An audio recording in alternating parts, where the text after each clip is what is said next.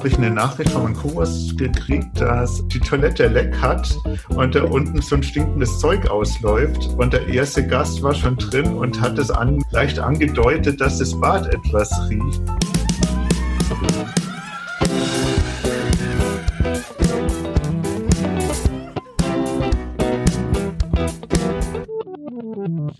Geht's los.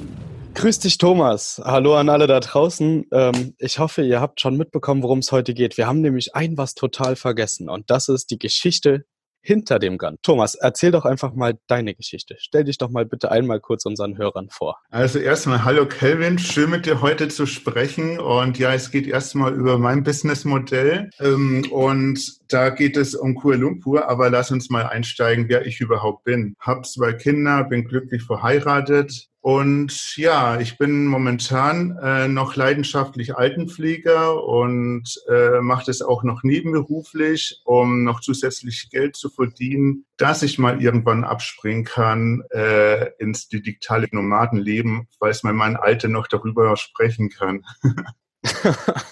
das sind ja ganz schön krasse Ziele. Cool, coole Sache. Wie, wie genau oder was, ähm, woran hast du gemerkt, dass du anders leben möchtest? Wann kam dieser Geistesblitz? Ja, das ist äh, letztes Jahr passiert. Da hatte ich viele private Einschnitte und ich habe einfach geschaut, wie geht's weiter. Ich war unzufrieden mit dem Beruf. Ich habe meinen Pflegejob gewechselt, einen neuen Arbeitgeber gesucht. Äh, dann habe ich mich sehr viel äh, mit persönlicher Selbstfindung beschäftigt, habe viele Bücher dazu gelesen, Workshops besucht und habe dann beschlossen, äh, letztes Jahr so ein Vipassana-Retreat machen, also mal zehn Tage Tage nur meditieren und danach bin ich zurückgekommen, völlig als neu erleuchteter Mensch. Dann ist irgendwie auch auf mich die digitale Nomadenwelle dazugekommen, wo ich am Anfang nicht gewusst habe, was ich damit anfangen sollte. Und ja, das hat sich dann alles so ergeben, dass ich zu meiner Frau gesagt habe, lass uns endlich raus aus dem Berufsalltag. Wir haben jahrelang Menschen gedient und lass uns mal was anders machen und lass uns das Leben auch genießen. Und da habe ich gesehen, ich muss jetzt auch was Neues aufbauen. Und ja, das war so der Anfang dazu.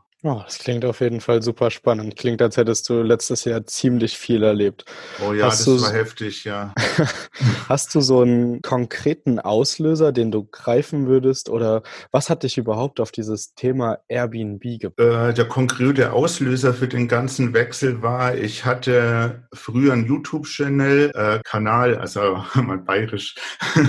und äh, der hieß Schwester Tom und es ging halt darum, ich wollte mal die ganzen Probleme in der Pflege auf aufdecken und so weiter. Und das kam aber nicht so gut an. Ich bekam dann irgendwie per Message die Kündigung am Anrufbeantworter, weil die Geschäftsleitung nicht damit einverstanden war, dass ich mich so öffentlich zeige und Pflegeprobleme anrede. Dann habe ich den Betrieb gewechselt, habe jetzt einen sehr guten Arbeitgeber, habe natürlich den Blog jetzt nicht mehr, weil ich wollte den neuen Arbeitgeber nicht in Verlegenheit bringen.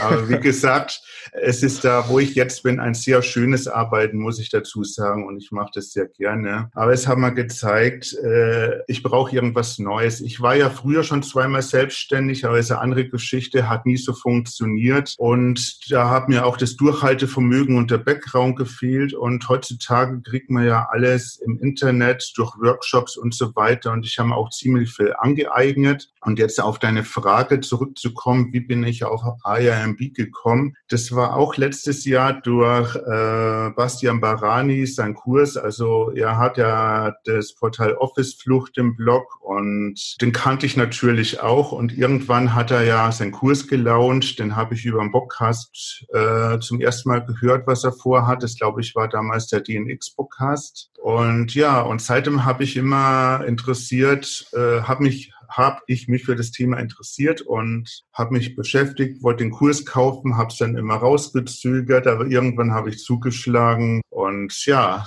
das war der Anfang. Super interessant. Cool, du hast schon super viel angesprochen. Uh, YouTube-Channel, zweimal selbstständig, nicht so geklappt. Ähm, man hört ja auch immer wieder in dieser Welt, ähm, dass aus Fehlern die meisten Learnings kommen und dass man ganz viel umsetzen kann. Die DNX hast du angesprochen, eine riesengroße digitale Nomadenkonferenz für alle Zuhörer, die das vielleicht noch nicht gehört haben Ja, du oder das erste Mal so ein bisschen in das Thema einsteigen wollen. Ja, du hattest das Glück, du warst schon dort und konntest mit Bastian Barani persönlich sprechen. ja, genau. Ja, Aber das an genau. anderer Stelle Ja, genau, Fall das an anderer nochmal. Stelle, genau. Die digitale Nomadenkonferenz ist wahrscheinlich auch ein Thema für sich, ähm, ein riesengroßes Mecker an Inspiration und ähm, Businessmodellen. Auf jeden Fall, du hast dir den Kurs also gekauft von Bastian Barami. Das war also so ein bisschen der erste Schritt. Wie ist das dann, wie lange hat es gedauert von der Idee, man könnte ja was in die Richtung Airbnb machen, bis du dann konkret in die Umsetzung gegangen bist? Und wie hat deine Umsetzung eigentlich ausgesehen? Erzähl uns das mal. Ach, äh, bis zur Umsetzung hat das schon eineinhalb Jahre gedauert. Und äh, ich muss dazu sagen, ich selber wollte nie ein Airbnb überhaupt äh, errichten, also eine Wohnung mieten und dann weiter vermieten. Das war mir immer irgendwie zu umständlich. Ich wollte irgendwie an Bastians Kurs schon damals anschließen, irgendwas anders machen, was Airbnb betrifft. Also ein Zusatzworkshop, ein Buch schreiben. Wie gesagt, auch den Podcast hatte ich schon im Sinne, weil ich ja schauen wollte, ich muss irgendwie ja Geld reinkriegen, dass ich mir in Zukunft die Wohnung finanzieren kann, die wo ich dann über Airbnb weiter vermieten möchte. Weil mit Familie und Einkommen als Altenpflege hat man jetzt nicht äh, gerade so ein Background zum finanziellen, dass ich jetzt sagen kann, ich miete mir jetzt eine Wohnung zusätzlich. Und ja, da habe ich nach Ideen gesucht, habe letztendlich dann keine gefunden. Und dann, ja, muss ich dazu sagen, ich habe mit meiner Frau geredet, lass uns doch dann einen Kredit aufnehmen und uns was ganz Wagemutiges ausprobieren. Und dann war ich eigentlich erst auf Thailand fix- fixiert, also so Chiang Mai und so, und habe mich da beschäftigt. Äh, Ich hatte einen Reiseführer, alles mögliche Bücher und war gerade dabei, Thailändisch zu lernen. Und dann habe ich halt im Internet verfolgt, dass sie die Regularien geändert haben und alles. Und das dann irgendwie erschwert war, da ein IMB äh, zu beginnen. Und dann bin ich irgendwie äh, durch ein Internetvideo auf Kuala Lumpur gekommen, ohne vorher die Stadt gekannt zu haben. Und äh, dann habe ich zu meiner Frau gesagt, lass uns doch Kuala Lumpur ausprobieren. Die hat ein paar YouTube-Videos angeschaut, hat gemeint, Thomas, das mach mal. Aber äh, du fragst dich jetzt bestimmt, warum dass ich nicht Deutschland ausgewählt habe. Das hat den Grund einfach, ich finde es in Deutschland eher schwer, also von meiner Sicht eine Wohnung anzumieten. Äh, da braucht man die Schufa-Auskunft, da braucht man festes, festes Gehalt und es ist auch äh, schwer mit den ganzen Regularien, besonders jetzt in München, wo ich wohne und so.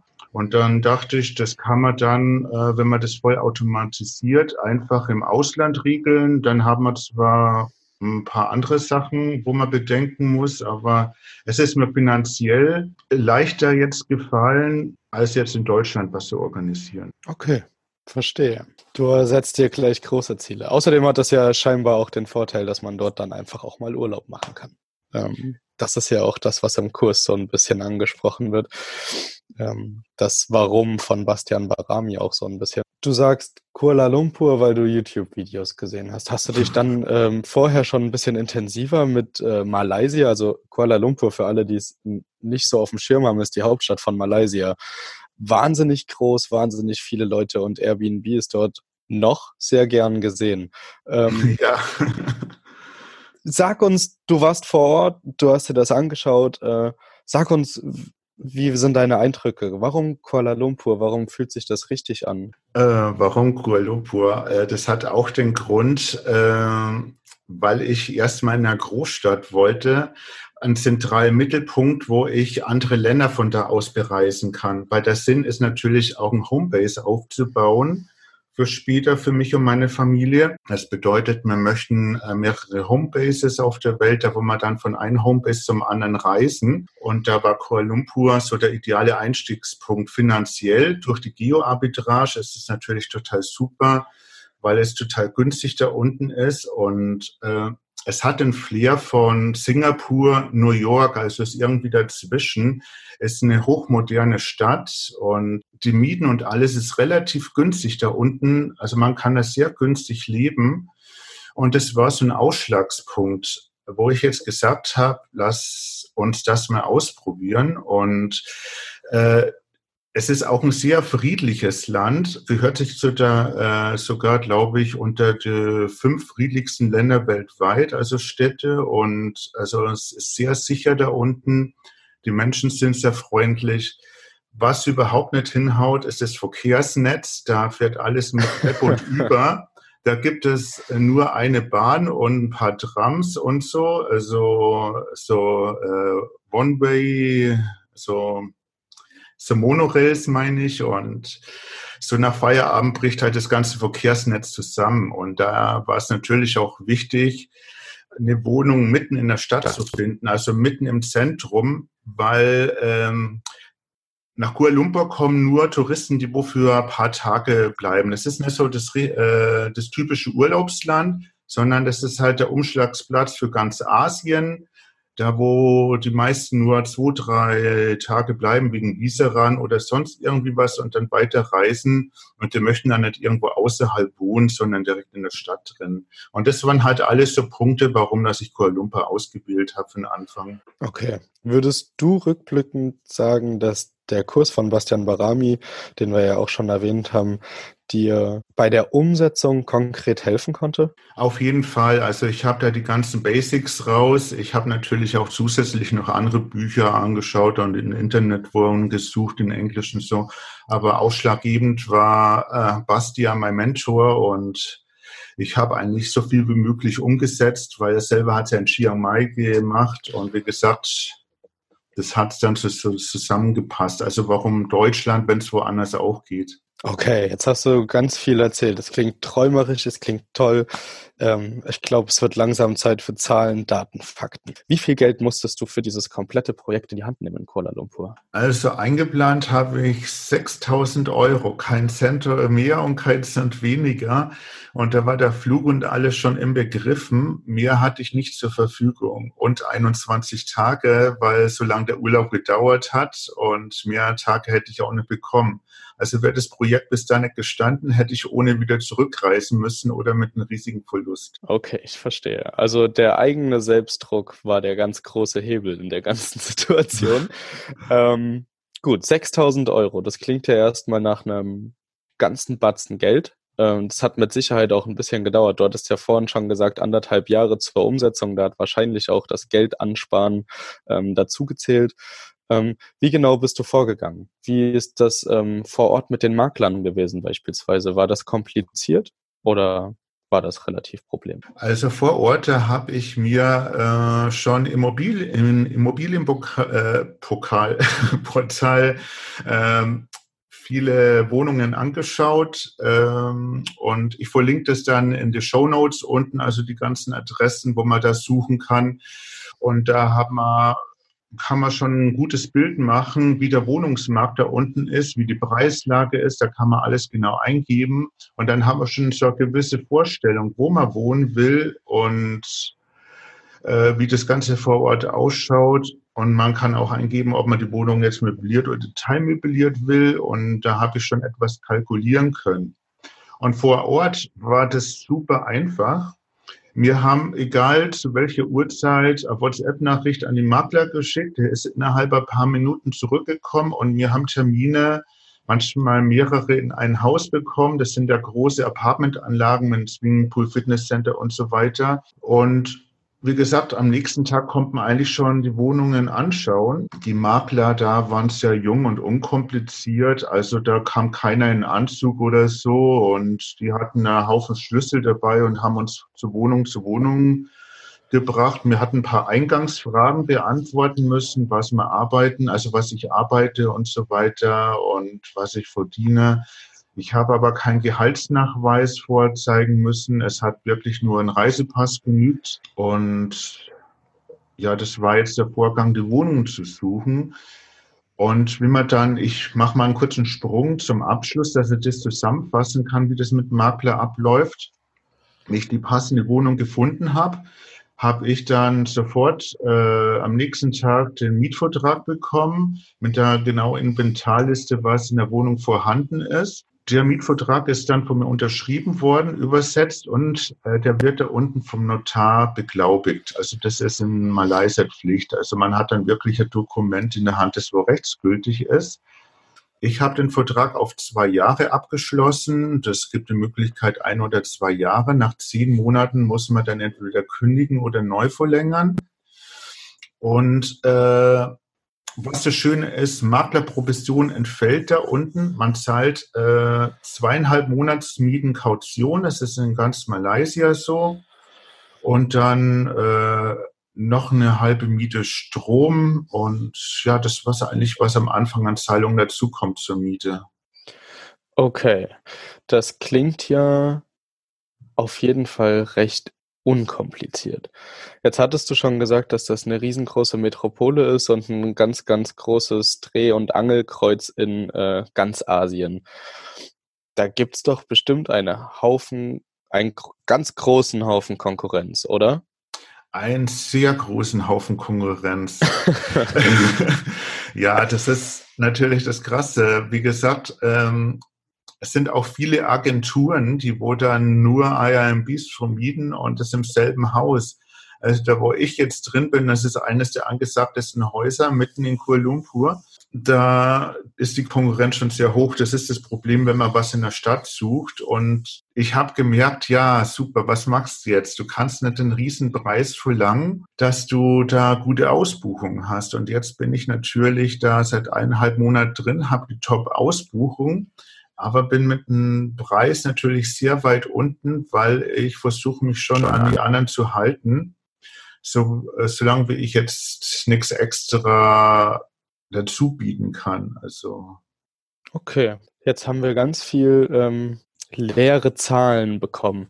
Wie viel hast du denn genau in die Hand genommen? Du sagst zwei Monatsmieten, Strom, Gas. Ähm, was hat das rundum vor Dekorieren und wenn du sagst teilmöbliert, dann sind ja bestimmt noch ein paar Dinge dazugekommen. Was hat diese ganze Vorgeschichte, bis es dann zum Mietvertrag unterschreiben ging und äh, zum letztendlichen ähm, Ausstatten der Wohnung, wie viel hat das dich gekostet? Ja, also Miete zahle ich ähm, umgerechnet also 650 Euro.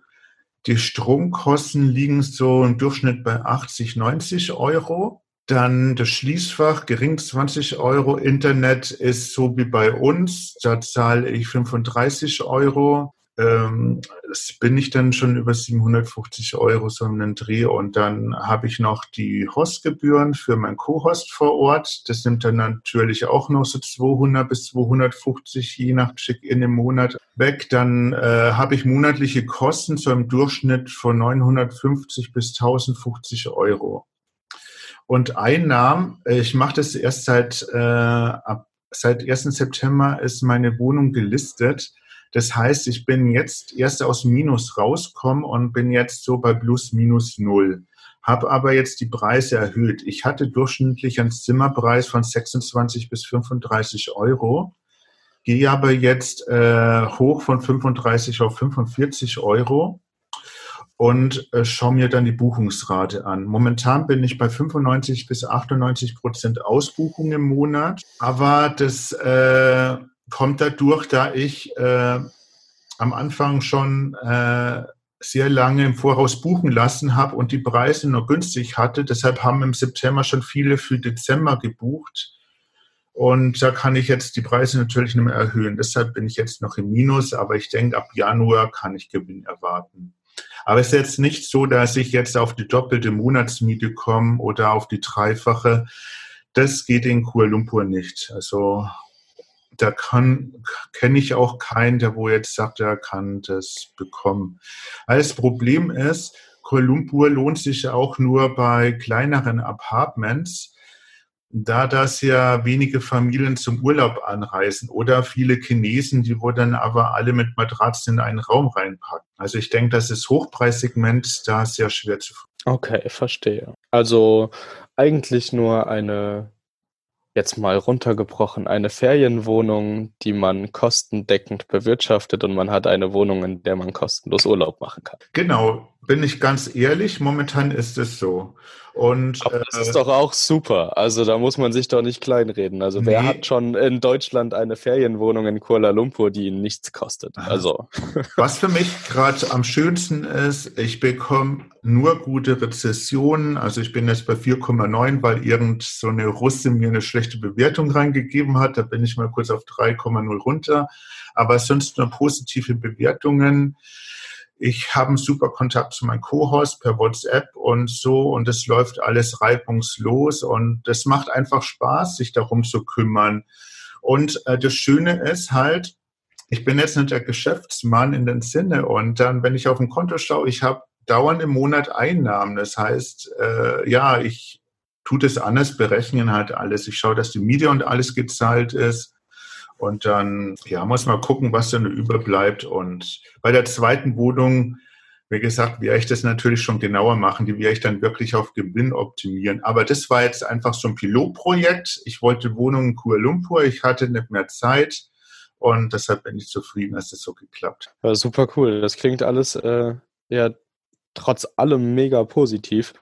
Ähm, was würdest du sagen, ist aktuell deine größte Herausforderung in dem ganzen Projekt? Ah, die größte Herausforderung war ganz am Anfang, wie ich zurückgereist bin. Dann da habe ich eine Nachricht von meinem Kurs gekriegt, dass äh, die Toilette leck hat und da unten so ein stinkendes Zeug ausläuft. Und der erste Gast war schon drin und hat es an äh, leicht angedeutet, dass das Bad etwas riecht. Und ja, da erstmal einen Klempner besorgen und sonst irgendwie was, der wurde das dann repariert und Gast ruhig zu stellen, äh, ja, das war ein Anfangsproblem. Und dann ist die Waschmaschine nicht richtig abgelaufen, weil die da vergessen haben, irgendwie so ein Zwischenstück reinzubauen.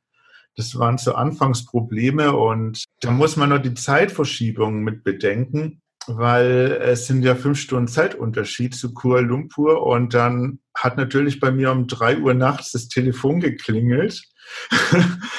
und ja, wie reagierst du jetzt? Ich spreche ja kein Englisch, also ist ja sehr schlecht und deshalb habe ich alles mit meinem Co-Host immer per Translator, per WhatsApp geregelt und bis ich natürlich ihre Nachrichten übersetzt habe und meine übersetzt und das war am Anfang schon kompliziert. Das läuft jetzt alles fast voll automatisch und so. Und in der Wohnung ist alles perfekt. Und äh, wir haben äh, die Services, wir haben die, wo sich um Probleme dann kümmern und alles schon herausgefunden. Und also wir brauchen jetzt nur einen Anruf machen, dann wird da jedes Problem gelöst.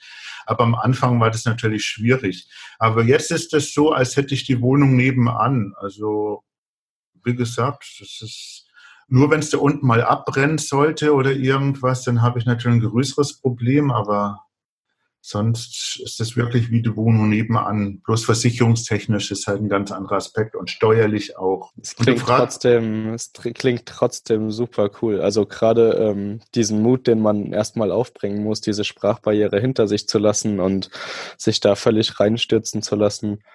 Ich kann mir vorstellen, dass das ähm, eine ganz große Kopfsache auch war, da durch die Wand zu gehen und das trotzdem durchzuziehen und seinen Traum zu verwirklichen. Also meinen größten Respekt hast du auf jeden Fall. Danke. Ich muss dazu erwähnen, ich habe das auch nicht alleine gemacht. Ich hatte natürlich äh, da anders Projekt, ein Online-Projekt, ein Workshop, äh, die Lost Your Host Challenge und da haben mich einfach Leute online begleitet, wie ich das Ganze mache. Das fand ich ganz cool und da habe ich auch einen Teil darüber finanziert. Und da hatte ich auch zwei Partner, mit denen, wo ich nicht mehr zusammenarbeite, aber die haben mich da sehr unterstützt. Die haben für mich alles übersetzt, äh, die haben für mich äh, den Co-Host ausfindig gemacht, also geholfen und so weiter. Und da bin ich im Nachhinein natürlich sehr dankbar. Da muss ich sagen, alleine hätte ich das nicht geschafft. Ja, okay. Auch Hut ab.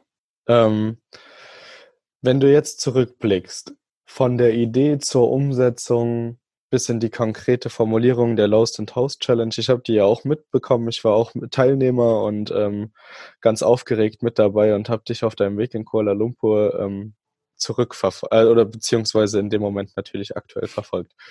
Wenn ich mich jetzt in die Hörer versetzen äh, würde, würde ich mir die Frage stellen, wovor hattest du Angst als es konkret losging, also als es sozusagen kein Zurück mehr gab? Was war deine größte Angst? Das waren viele Ängste, weil das war ja das erste große Projekt außerhalb. Erstmal hat man meine Familie gefehlt und so. Und äh, wie ich da oben war, da war ich beim Opfern vom Sa äh, da habe ich oft keinen Ausweg mehr gewusst. Also ich hatte wirklich oft im Kopf, ich fahre jetzt nach Hause, weil es war einfach da hat es mit dem Internetanschluss nicht funktioniert, dann hat die Sache nicht funktioniert, dann äh, gab es verschiedene Absprachen.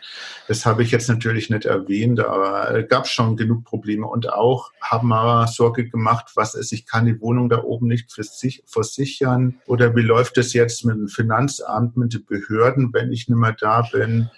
Und ja, das hat mir Sorgen bereitet. Jetzt nicht, dass das klappt oder ich nicht fertig wäre, sondern was danach kommt. Das Finanzamt hat sich bis jetzt Gott sei Dank noch nicht gemeldet, weil ich muss dazu sagen, ich habe noch keine Lösung dafür.